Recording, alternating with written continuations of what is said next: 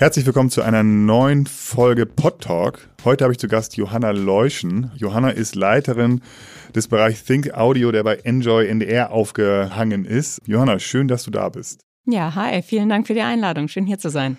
Willst du dich äh, einmal den Hörern vorstellen und einmal sagen, was du dort so machst beim, äh, in, dem, in dem Think Audio Bereich? Sehr gerne. Also ich leite Think Audio, das ist das Audiolab des NDR und wir beschäftigen uns intensiv mit äh, digitalen Audioprodukten, also mit der Formatentwicklung. Und momentan ist unser Fokus Podcast. Ähm, wir entwickeln aber auch Audiostrategien. Also wir sind sozusagen ein Think Tank und ein Do Tank. Also wir denken und begleiten Audio in den digitalen Welten und wir machen Audio. Okay, und das sind so, hast du nochmal so, so Beispiele, was daraus schon entstanden ist, was unsere Hörer vielleicht kennen könnten, sozusagen? Ja, also eines der wahrscheinlich bekanntesten Formate, was bei uns an Start gegangen ist, ist das Coronavirus-Update. Äh, ja, vor leider jetzt schon anderthalb Jahren. Wir hatten gedacht, es hat irgendwie eine kürzere Halbwertzeit. Aber es ist ja dann äh, doch mit der Krise noch ein bisschen länger gewesen. Ähm, da ist es so, dass äh, Norbert Grundei aus dem Programmbereich Audiostrategie, wozu wir gehören, die Idee hatte, wie wäre es eigentlich, wenn man bestinformiert in diese Krise geht, und zwar mit dem Top-Virologen Christian Drosten. Die Idee war dann geboren und das Format sehr schnell umgesetzt. Und das war eben der Vorteil, den wir haben als Audiolab, gibt es uns schon seit 2017, also schon ein paar Jahre. Und als Corona war, hatten wir einfach schon sehr, sehr viele Formate an den Start gebracht und entwickelt. Das heißt, wir kannten alle Schritte und es ist ja teilweise ein sehr kleinteiliger Prozess, muss ich euch nicht erzählen, muss ich mhm. wahrscheinlich den HörerInnen auch nicht so erzählen, wie das läuft. Und dadurch, dass wir das so oft schon gemacht hatten, konnten wir einfach sehr schnell agieren und sehr schnell das Format an den Start bringen. Das so ein bisschen als Grundlage. Das ist so eins der bekanntesten Formate was ein Regelformat ist von NR Info. Wir machen aber auch Storytelling-Podcasts. Also so eins der wahrscheinlich bekanntesten Formate in diesem Jahr war Cui Bono. Ähm, der Podcast, den wir mit Studio Bummens und dem RBB zusammen gemacht haben, über Ken Jebsen. Ähm, einer der letzten Jahren stark gegangen sind, ist Slahi, 14 Jahre Guantanamo, aber auch ähm, die Sneakerjagd. Und ja. wir sind, um nochmal so ein bisschen Think Audio zu erzählen, also weil du gerade meintest, es ist beim NR mhm. angehangen und Enjoy.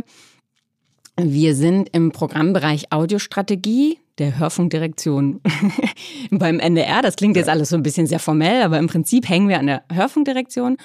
Und ähm, Enjoy gehört auch sozusagen dazu, aber vorher waren wir bei Enjoy aufgehangen und jetzt sind wir eben ein eigener Teil, um diese Audiostrategie zum einen zu begleiten, aber eben auch als eigenständige Abteilung die Formate an den Start zu bringen. Mhm. Wir sind so ein Team von fast 20 Leuten ähm, und sind wellenübergreifend zusammengesetzt. Also im Kernteam von Think Audio sind ähm, HörfunkredakteurInnen der verschiedenen Hörfunkwellen, also Enjoy, NR2 und so, also alles podcastende Kollegen.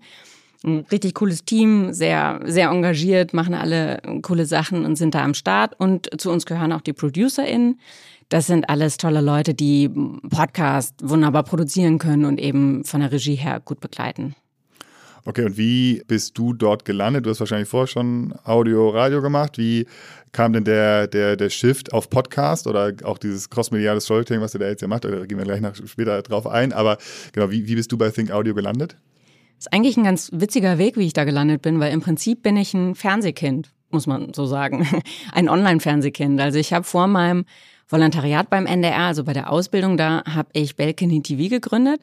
Das war eine Internetfernsehsendung, damals noch ganz neu und halb ein Jahr mhm. nach YouTube irgendwie in diesem frischen Video-YouTube-Bereich, der damals so ein bisschen trendete. Da hatte ich das Format an den Start gebracht.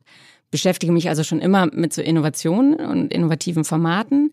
Dann habe ich beim NDR volontiert, bin da in der Innovationsredaktion gelandet.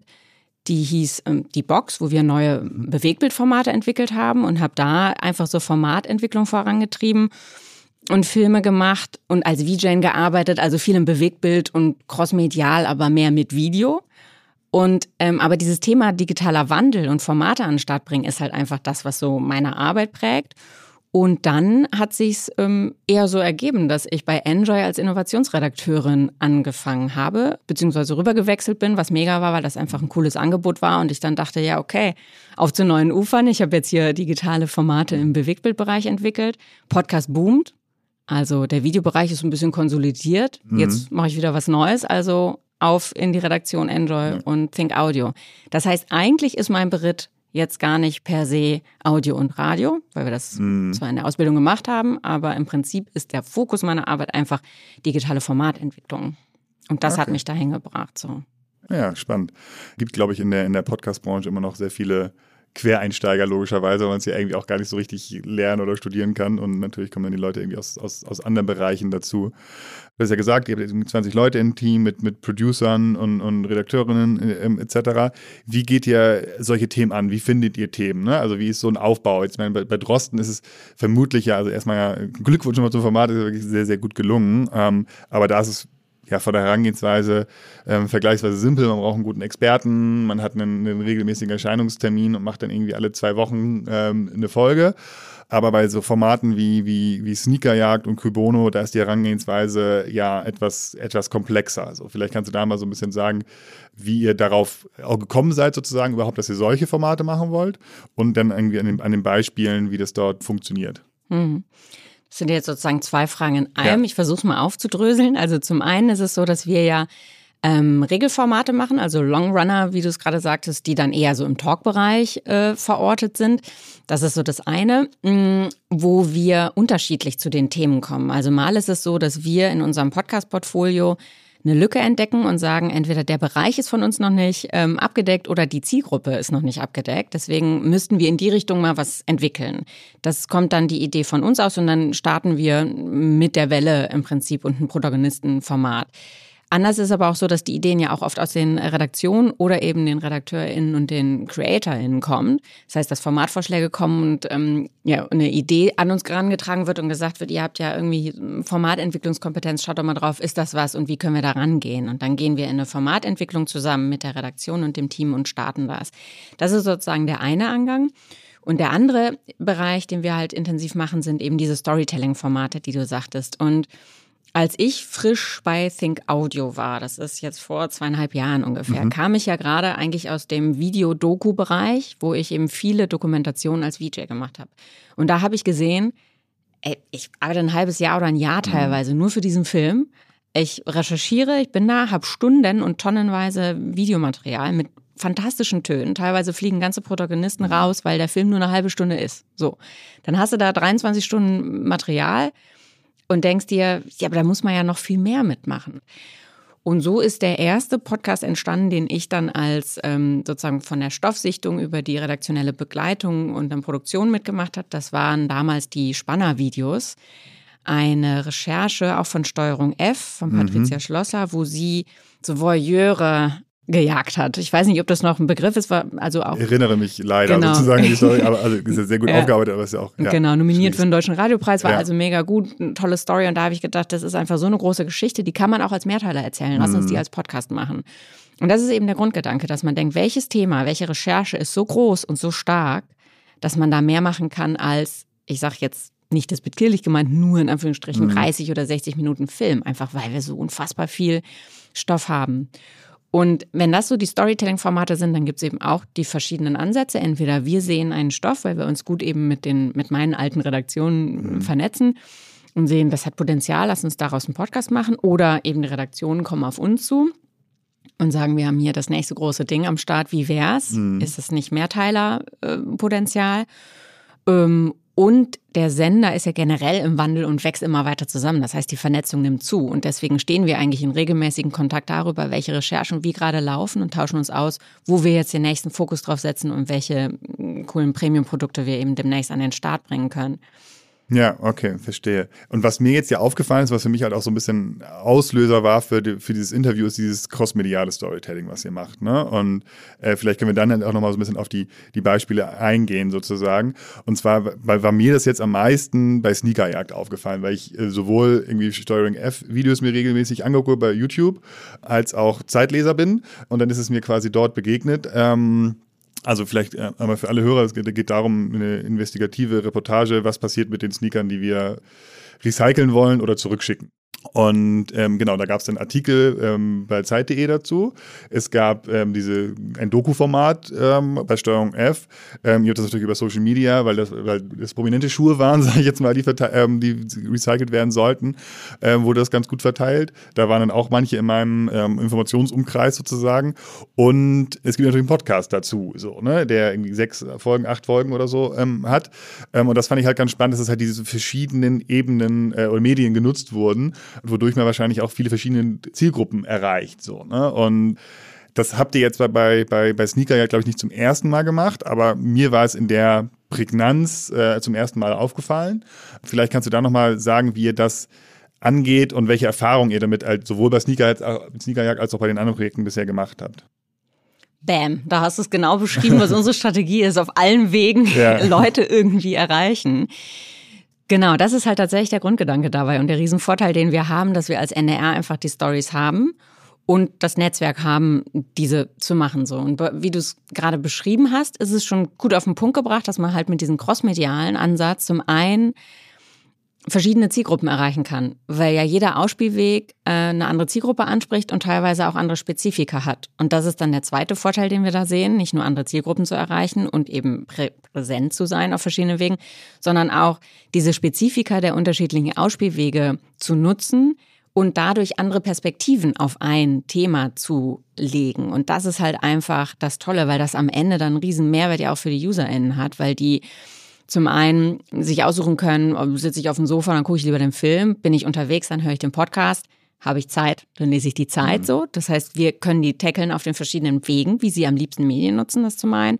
Und zum anderen kann man halt immer auch anders auf so ein Thema gucken. Also ich will noch ein anderes Beispiel nennen. Slahi habe ich schon erwähnt, 14 äh, Jahre Guantanamo. Das war eine Recherche zu Mohamedou Slahi. Der Mann wurde 14 Jahre in Guantanamo festgehalten und gefoltert teilweise. Und John Götz, mein Kollege von der NDR Investigation, hat da für Panorama jahrelang recherchiert und das Folterteam gesucht und gefunden. Also eine Riesenrecherche. Mega Ding. Mhm. Das hatte ich den Stoff gesehen und gedacht, das ist so stark, lass uns da einen Podcast draus machen. Und dann gab es am Ende sozusagen einen 90-minütigen Film, einen 50-minütigen Film, dann noch eine Steuerung F-Auskopplung, Panorama, die Reporter, Panorama, also mehrere Filme. Mhm und noch einen zwölfteiligen Podcast von und mit Bastian Berbner, der Zeitautor ist, aber eben auch Podcastautor mhm. ist. Dazu ähm, zwölf Teile, a 30 Minuten, hast du also nochmal sechs Stunden Podcast und kannst natürlich mhm. nochmal ganz anders und tiefer in die Story gehen und in die Protagonistenentwicklung und in das serielle Erzählen. Und noch ein Zeitdossier sozusagen, mhm. was da ist. Das heißt, während der Film viel so auf der Suche war, wie kriege ich das Team zusammen, die Recherche abgedeckt hat und dieses Aufeinandertreffen be, ähm, beleuchtet hat, hat der Podcast noch mal mehr darauf geguckt, wieso ist eigentlich Mohammed du damals in Guantanamo gelandet? Mhm. Wie kam es dazu? Ähm, war das Pech, Zufall? Mhm. Oder steckt da mehr dahinter? Das heißt, du hast, wenn du Bock hast auf das Thema, hast du als User in einfach die Möglichkeit, mhm. dir, dich aus ganz vielen verschiedenen Blickwinkeln denen zu nähern. das ist halt einfach ein Riesenfund. So. Mhm. Ist das nicht sehr, sehr aufwendig? Weil halt Hell halt so yeah. weil ihr auch mit so vielen unterschiedlichen Personen dann ja zu tun habt. Ne? Also an dem Beispiel stelle ich mir vor, okay, ihr müsst mit der Zeit sprechen, wahrscheinlich mit verschiedenen Leuten dort. Äh, ihr müsst mit Steuerung F sprechen, ihr müsst mit Panorama sprechen, ihr müsst noch euren Podcast machen. Also ihr habt da ja plötzlich irgendwie fünf, sechs Parteien sozusagen, mit denen, die dann auch alle ihre wahrscheinlich ihre eigenen Vorstellungen haben bezüglich Produktion, wahrscheinlich auch ihre eigene Produktion, ob das nur der 50 Minuten oder der 90 Minuten Film ist, der natürlich ihre eigene Produktion im, im gesunden Selbstsinne ja auch am meisten priorisieren.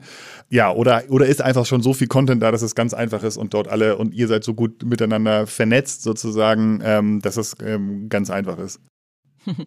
Mal so, mal so. Also ja. anstrengend ist es in Anführungsstrichen auf jeden Fall, weil, wie du sagst, es einfach viele Stakeholder natürlich mhm. sind und alle Medien und Ausspielwege verschiedene Veröffentlichungsrhythmen, Zeitpunkte und ähm, Weisen halt haben, wo dann die Produktion aufeinander abgestimmt werden muss ja, es macht es sozusagen anstrengender, das Absprechen, aber der Erfolg spricht halt einfach mhm. dafür, weil am Ende hast du dadurch, dass du auf so vielen Wegen bist, natürlich einen viel größeren Impact, als wenn jeder da in seinem eigenen Ausspielweg alleine vor sich hin prökelt. So. Ja. Von daher macht es das komplizierter, aber auch ähm, je nachdem, also das Team darf natürlich nicht zu riesig werden, so dann wird es schwierig. Mhm. Aber bei Slahi kann ich nur sagen, war das einfach eine unfassbar gute Zusammenarbeit vom Filmteam und Podcast-Team und der Zeit, wie es zusammenlief und geplant hat. Wir haben dann halt natürlich die Veröffentlichung so angepasst, dass halt zu dem Veröffentlichungstag der investigativen Recherche mhm. klar war. In Folge 5 wird das vom Podcast veröffentlicht. Das heißt, mhm. Folge 5 darf nicht vor dem Termin raus. Mhm. Die anderen Folgen ja. Und dann musst ja. du halt deinen Senderhythmus daran anpassen. Ich finde, das ist aber was, was ich gerne in Kauf nehme, um halt mhm. dann den großen Impact und die große Welle sozusagen zu haben und zu machen. Ja. Und das ist was, was halt auf jeden Fall, wenn wir NDR intern zusammenarbeiten, jetzt immer mehr zusammenwächst und immer besser läuft, weil einfach mhm. die Wege jetzt auch ge gelernter sind, dass man halt schon als Fernsehautor auch schon weiß, ah ja, stimmt, so ein, ja. so ein großes Ding, wenn ich da einen Podcast draus machen will, vielleicht im Ideal ist es von vornherein schon mitgedacht, ja nehme ich noch die und die Töne mit und die und die Storyline mm. und habe vielleicht auch sogar schon vorab halt gesprochen, was braucht ihr, was soll ich noch mm. mitbringen, so. Wie wertet ihr die Formate dann aus, ob die erfolgreich sind oder nicht sozusagen? Kumuliert ihr einfach die Reichweite sozusagen, Fernsehbeiträge, YouTube-Beiträge, Podcast plus alles weitere, was es noch gibt? Oder wie, welche Auswertung steckt dahinter? Mhm. Ja, wir haben verschiedene KPIs. Also zum einen ist es klar die Downloads und Streams, die halt jetzt bei uns im Podcast-Bereich sind und zählen, die wir dann zusammenzählen von den verschiedenen Plattformen, inklusive YouTube. Äh, teilweise stellen wir Podcasts ja auch auf YouTube. Ähm, da ist aber auch wichtig, wer hört eigentlich Folge 1 und wer bleibt noch bis zum Schluss bei Folge mhm. 6, 7, 8, 9, je nachdem, wie viel es ist. Also die Retention Rate gucken wir uns eben auch an, um den, um den Erfolg des Storytellings zu bemessen, so, ob die Leute eben dranbleiben. Ähm, und aber natürlich auch die Ein Einschaltquoten, also die man im Linearen, aber auch dann eben auf den verschiedenen Ausspielwegen in der Mediathek und so hat. Und da haben wir verschiedene Zyklen, wo wir drauf gucken, sieben Tage nach Veröffentlichung und 30 Tage nach Veröffentlichung. Und je nachdem, in welchen Abständen wir sind, natürlich auch die Gesamtzahl, mhm. um einfach eine Gesamtzahl zu haben und dann teilweise eben die Einzelabrufe für die einzelnen Folgen. Das sind so ungefähr die Werte, die wir mit, äh, mit reinbeziehen. Und man muss aber auch natürlich sagen, mh, mm, dass es ein Video auf YouTube funktioniert natürlich in einem Kanal wie Steuerung F, was mhm. ja sehr erfolgreich ist. Mhm. Hat andere Maßstäbe, die wir daran legen, als wenn wir jetzt den Podcast in zwölf Episoden auch auf YouTube stellen, weil das mhm. einfach, es wird mehr genutzt, Podcast auf YouTube, also es wächst so ein bisschen, aber es mhm. ist natürlich noch kein Podcast-Medium. Also ja. witzigerweise eher ja. für die Ü70. Äh, ja, also. Aber die Jungen ja nicht, die sind dann eher auf den Podcast-Apps. Das heißt, da würden wir jetzt gar nicht den Maßstab dran legen, dass halt die, also die Downloads oder die, also die, die Views für die ähm, Videos des Podcasts sind halt einfach da noch marginal in Anführungsstrichen. Da nehmen wir eher mhm. dann tatsächlich die, die Downloads, die wir auf unseren Podcast-Playern halt haben und in der ja. Audiothek. Ist ja unsere eigene Plattform. Die beachten wir natürlich noch, also besonders ähm, mhm. und werten das aus. Und wie viele von diesen Formaten so habt ihr jetzt schon so crossmedial gemacht? Oh, das ist tatsächlich fast schwierig zu sagen, ja. weil das schon lange, lange ja läuft. So. Ja. Also, das läuft schon seit Jahren und es mhm. ist vorher eher immer Einzelfall gewesen, wie mhm. gut ist ein Autor oder eine Redaktion, sagen wir, mit dem Hörfunk dann vernetzt. Und jetzt ist es halt institutionalisierter, sodass mhm. wir uns halt gemeinsam eben die Prioritäten setzen und die Auskopplung ja. machen.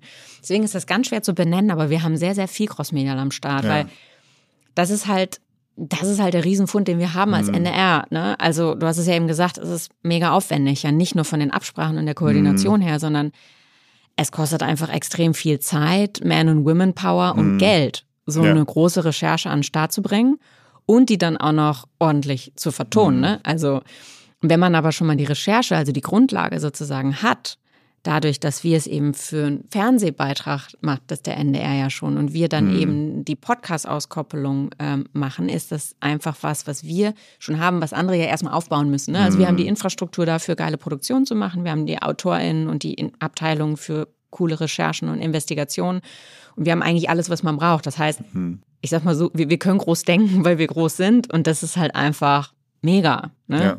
So, und das kann aber auch natürlich, also ich merke, dass das auf jeden Fall was ist, wo auch andere Podcast-Player jetzt dran denken mhm. und Creator, was auch super ist, weil das super Potenzial hat, sehen wir auch.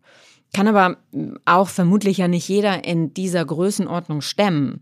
Mhm. Und selbst, also ich sage jetzt mal, selbst wir müssen natürlich auch priorisieren, weil wir haben ja fast mehr coole Geschichten, Stories und Recherchen am Start als Leute, die das ja. als Mehrteiler produzieren. Ja.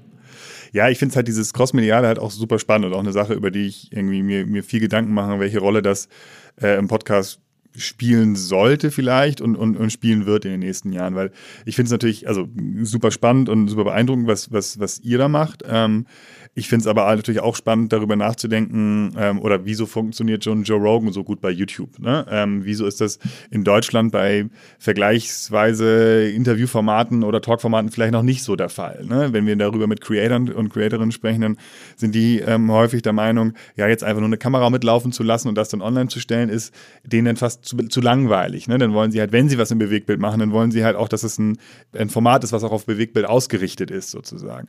Ich finde es natürlich spannend, wenn, wenn Podcast-Serien verfilmt werden komplett, ne? wie jetzt bei, bei, bei Faking Hitler zum ersten Mal so richtig in, Deutschland der Fall ist, dass da eine ganze Serie draus wird. In Amerika gab es das ja schon häufiger. Ich fand es natürlich auch spannend, dass Pro7 mal Baywatch Berlin und AWFNR im Fernsehen gesendet hat für, eine, für einen gewissen Zeitraum.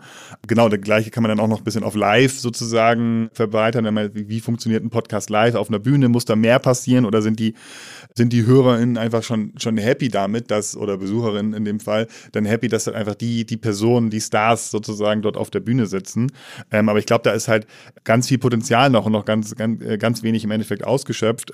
Aber ich finde, jedes Mal, wenn man halt drüber nachdenkt, muss man sich halt auch genau drüber Gedanken machen, was passt halt zu dem Format und was passt zu dem Thema, was gibt das her. Ne? Vielleicht ist es bei dem einen Format, ja, kannst du einfach die Kamera mitlaufen lassen, äh, weil es vielleicht ein YouTuber ist, der einen Podcast macht und dann ist es irgendwie gelernt. So, ne? Oder weil du es auch schon gesagt hast, mit der YouTube-Zielgruppe, die ein bisschen älter ist, bei, bei Lanz und Precht haben wir es auch gemerkt. Da waren teilweise auch äh, Folgen bei YouTube online und, und dann kam bei mir aus der Familie auch die, die älteren Generationen und gesagt, ja, ich habe mir das mal angehört bei YouTube so. Ne? Ähm, das ist dann halt das Nutzungsszenario. Ne? Also da, da ist auf jeden Fall noch, äh, ja, noch, noch viel, viel Potenzial.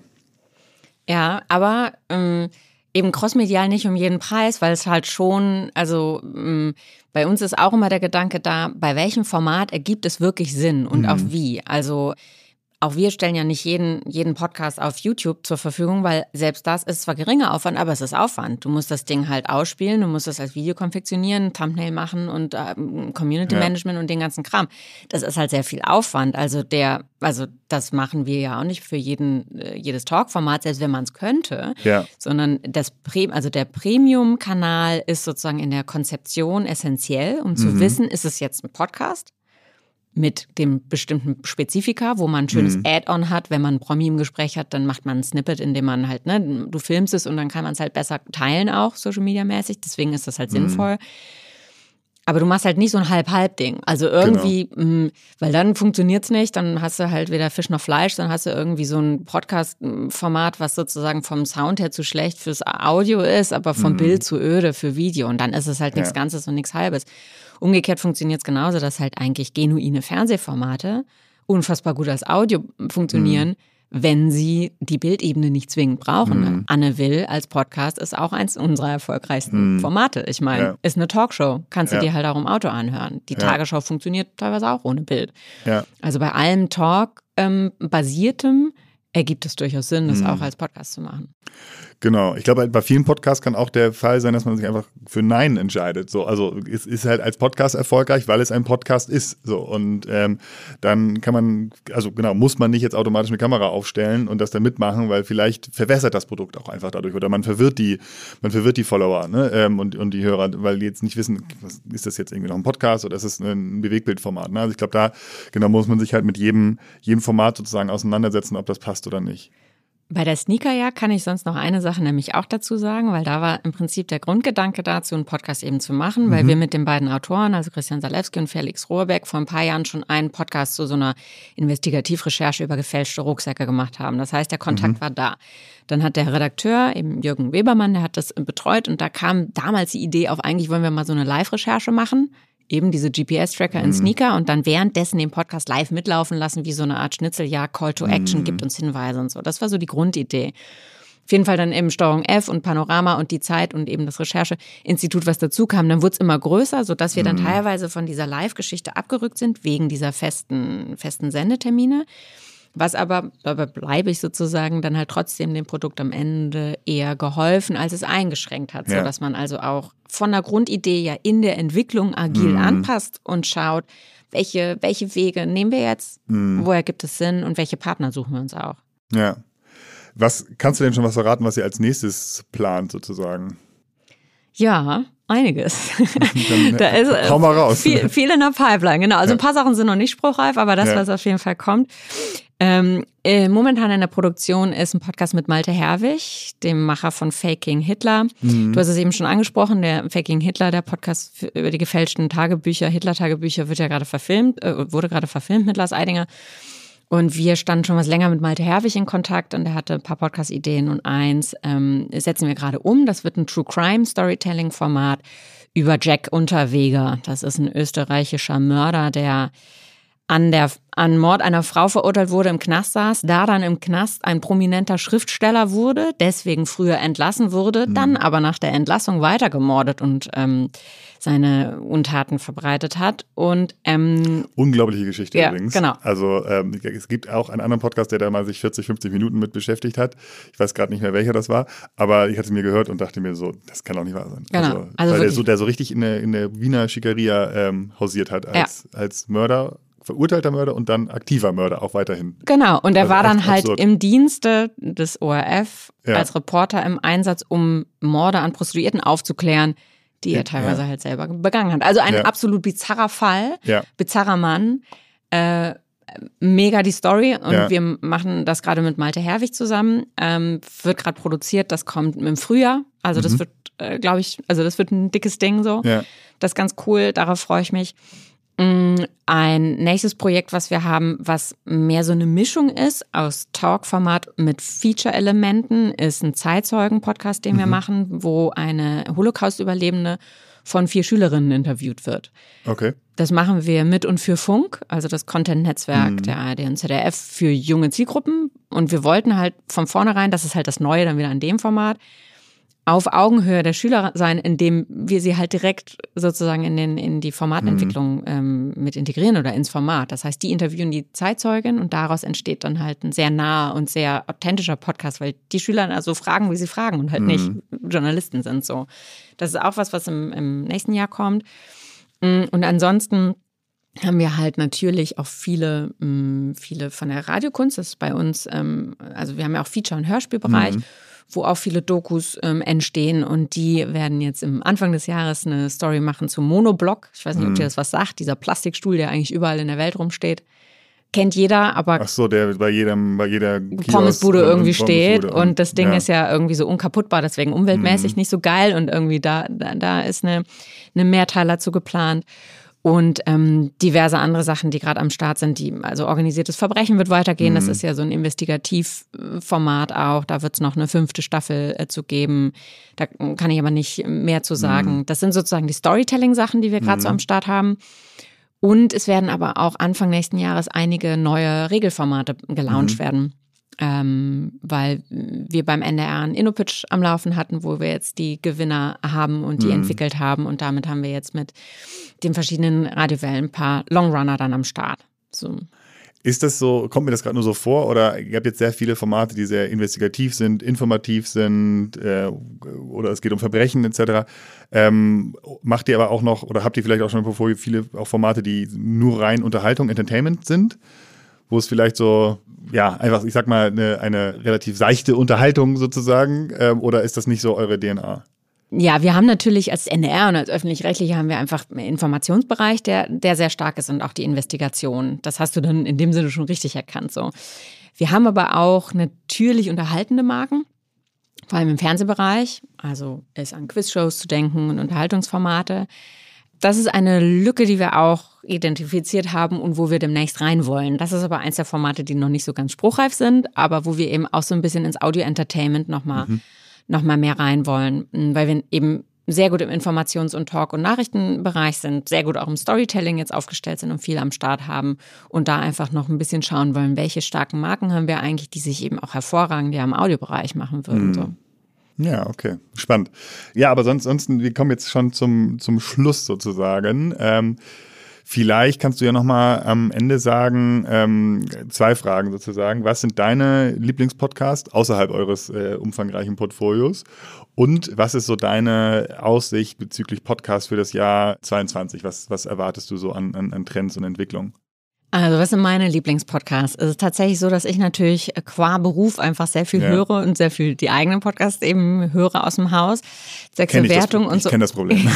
dass da manchmal die Zeit fehlt, sich nochmal drumrum so rumzuhören. Das klingt jetzt so ja. ein bisschen bescheuert, aber ja. so ist es. Ja. Ähm, nee, aber also einer der ersten Punkte, wahrscheinlich wie mhm. für sehr viele. Mein mhm. Einstiegspodcast war Serial. So, mhm. ist so, ne? Den habe ja. ich dann irgendwie 2016 im Frühjahr, irgendwie, als er dann raus war, so gehört. Und, ähm, und dann war ein bisschen bei mir so der Podcast so in der, in der, im Winterschlaf sozusagen. Mhm. Und habe ich ihn 2018 wieder, als ich mit Kinderwagen durch die Gegend spazierte und ähm, das als Use Case für mich entdeckt mhm. und da einfach Podcast gehört. So. Und das ist mega. Und da bin ich so ein bisschen auf dem, auf dem Trip, wenn ich was höre, will ich auch ein bisschen was mitnehmen. Mhm. Das heißt, ich bin, muss ich gestehen, kein Riesenfan von so reinen Laber-Podcasts. Mhm. Weil ich irgendwie ganz gerne dann, also da muss es schon sehr witzig und unterhalten mhm. sein. Also auch klar, also fest und flauschig höre ich auch manchmal, aber mhm. eher äh, bei, bei wenigen Momenten des Leerlaufs. Mhm. Wenn man sich so unterhalten äh, will, ansonsten ähm, mag ich tatsächlich so ein bisschen ähm, etwas locker dargebotene Nachrichtenformate. Das finde ich irgendwie mhm. ganz cool. Das höre ich dann. Aber im Prinzip ist da so viel einfach so am Start gerade, mhm. dass man ja kaum hinterherkommt mit. Und ja. das ist einfach, ja. also das ist genial auf der einen Seite, weil es halt boomt und richtig cool ist. Und manchmal mhm. denke ich, oh Gott, ich muss jetzt auch noch, also Day X irgendwie hören von der New York mhm. Times, weil mega geil. Ich habe angefangen, äh, das zu hören und will es jetzt unbedingt zu Ende hören. Ja. Noch fehlt mir die Zeit. Solche Sachen höre ich super gerne und mag es auch gerne, im, also im amerikanischen Podcast-Bereich, weil die manchmal so ein bisschen weiter so vor sind. Und mein Ausblick für 2022 ist oder was heißt Ausblick, aber so generell der Blick auf die Podcast-Welt mhm. ist, ich glaube, dass es sich ein bisschen so verhalten wird, wie es damals im Videobereich war. Also mhm. so YouTube ist neu, jeder macht YouTube-Videos, YouTube-Kanal und so weiter. Also das war einfach ein Riesenboom. Ob der dann aber Erfolg hat oder nicht, steht ja auf einem ganz anderen Blatt, weil du ja da Durchhaltevermögen, die Qualität und einfach, das ist ein Riesenaufwand so. Und da hat mhm. man ja gesehen, dass es nach ein paar Jahren sich so konsolidiert hat so. Und im Podcast-Bereich sehe ich jetzt so ein bisschen auch die Entwicklung, dass es jetzt einfach sich gerade konsolidiert, viele Player am Start sind, aber schon auch eben die großen Marken dann die sind, die mhm. da am Start sind und nicht unbedingt die einzelnen kleinen Privatpodcaster. So ja. eben, weil es halt einfach ja ein Aufwand ist, so ein tägliches oder wöchentliches Format ja. irgendwie an den Start ja. zu bringen. Und da glaube ich, werden wir das noch sehen, dass das ähm, so ein bisschen sich konsolidiert, glaube ich. Also, dass da ein paar große Player sich bei mhm. rausschälen. Mhm. Ich sehe auch, dass jetzt natürlich, also dass der Run auch darauf ist, im Prinzip die Podcast-Plattform. Also das, das mhm. Game ist ja noch nicht ganz entschieden. Ich glaube, da tut sich auch noch so ein bisschen was. Ähm, und, und ich kann mir schon vorstellen, also, das, also der Storytelling-Bereich wird noch mehr werden, also nicht unbegrenzt, weil es eben so ein großer Aufwand ist, aber da werden noch ein paar coole Stories kommen. Und mhm. was ja auch immer wieder in immer wieder gesagt wird, ist eben Fiction-Podcast, mhm. was ich da manchmal fast ein bisschen lustig finde, weil Fiction-Podcast ist eigentlich Hörspiel, mhm. so, ähm, nur halt vielleicht ein bisschen anders und eben digitaler so mhm. gedacht. Aber im Prinzip, da ist es ja so das, wo viele auch sehr das ähm, das Potenzial sehen und das kann ich natürlich aus unserer Erfahrung ähm, raus, also aufgeben ja. als ARD. Wir machen ja sehr viele Hörspiele. Die sind auch mit Abstand die erfolgreichsten auf unserer eigenen Plattform, mhm. der Audiothek. So. Ja. Das ist einfach mega der Bereich so. Ja, ja spannend. Ähm, sehe ich viele Sachen ähnlich. Ähm, Danke dir, Johanna, dass du äh, da warst und äh, Rede und Antwort gestanden hast. Und äh, freue mich, wenn wir vielleicht in einem Jahr oder so nochmal äh, noch sprechen und wir dann äh, nochmal über die neuen Formate von euch dann sprechen, die äh, dann letztes Jahr, äh, nächstes Jahr sozusagen äh, wahrscheinlich alles große Erfolge werden. Ja, sehr gerne. Vielen Dank. War cool. Danke und ciao. Dieser Podcast wird produziert von Podstars bei OMR.